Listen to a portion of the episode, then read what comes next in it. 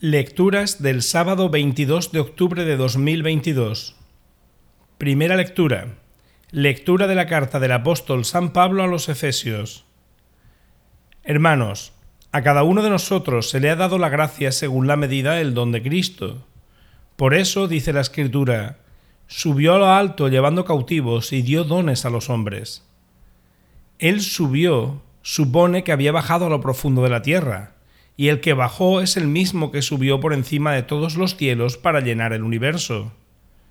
Y él ha constituido a unos apóstoles, y a otros profetas, y a otros evangelizadores, a otros pastores y maestros, para el perfeccionamiento de los santos en función de su ministerio, y para la edificación del cuerpo de Cristo, hasta que lleguemos todos a la unidad en la fe y en el conocimiento del Hijo de Dios, al hombre perfecto, a la medida de Cristo en su plenitud, para que ya no seamos niños sacudidos por las olas y llevados al retortero por todo viento de doctrina, en la trampa de los hombres, que con astucia conduce al error, sino que, realizando la verdad en el amor, hagamos crecer todas las cosas hacia Él, que es la cabeza, Cristo, del cual todo el cuerpo, bien ajustado y unido a través de todo el complejo de junturas que lo nutren, actuando a la medida de cada parte, se procura el crecimiento del cuerpo para construcción de sí mismo en el amor. Palabra de Dios.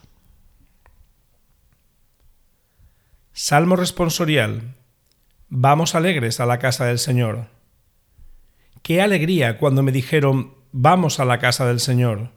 Ya están pisando nuestros pies tus umbrales, Jerusalén. Jerusalén está fundada como ciudad bien compacta. Allá suben las tribus, las tribus del Señor. Según la costumbre de Israel, a celebrar el nombre del Señor.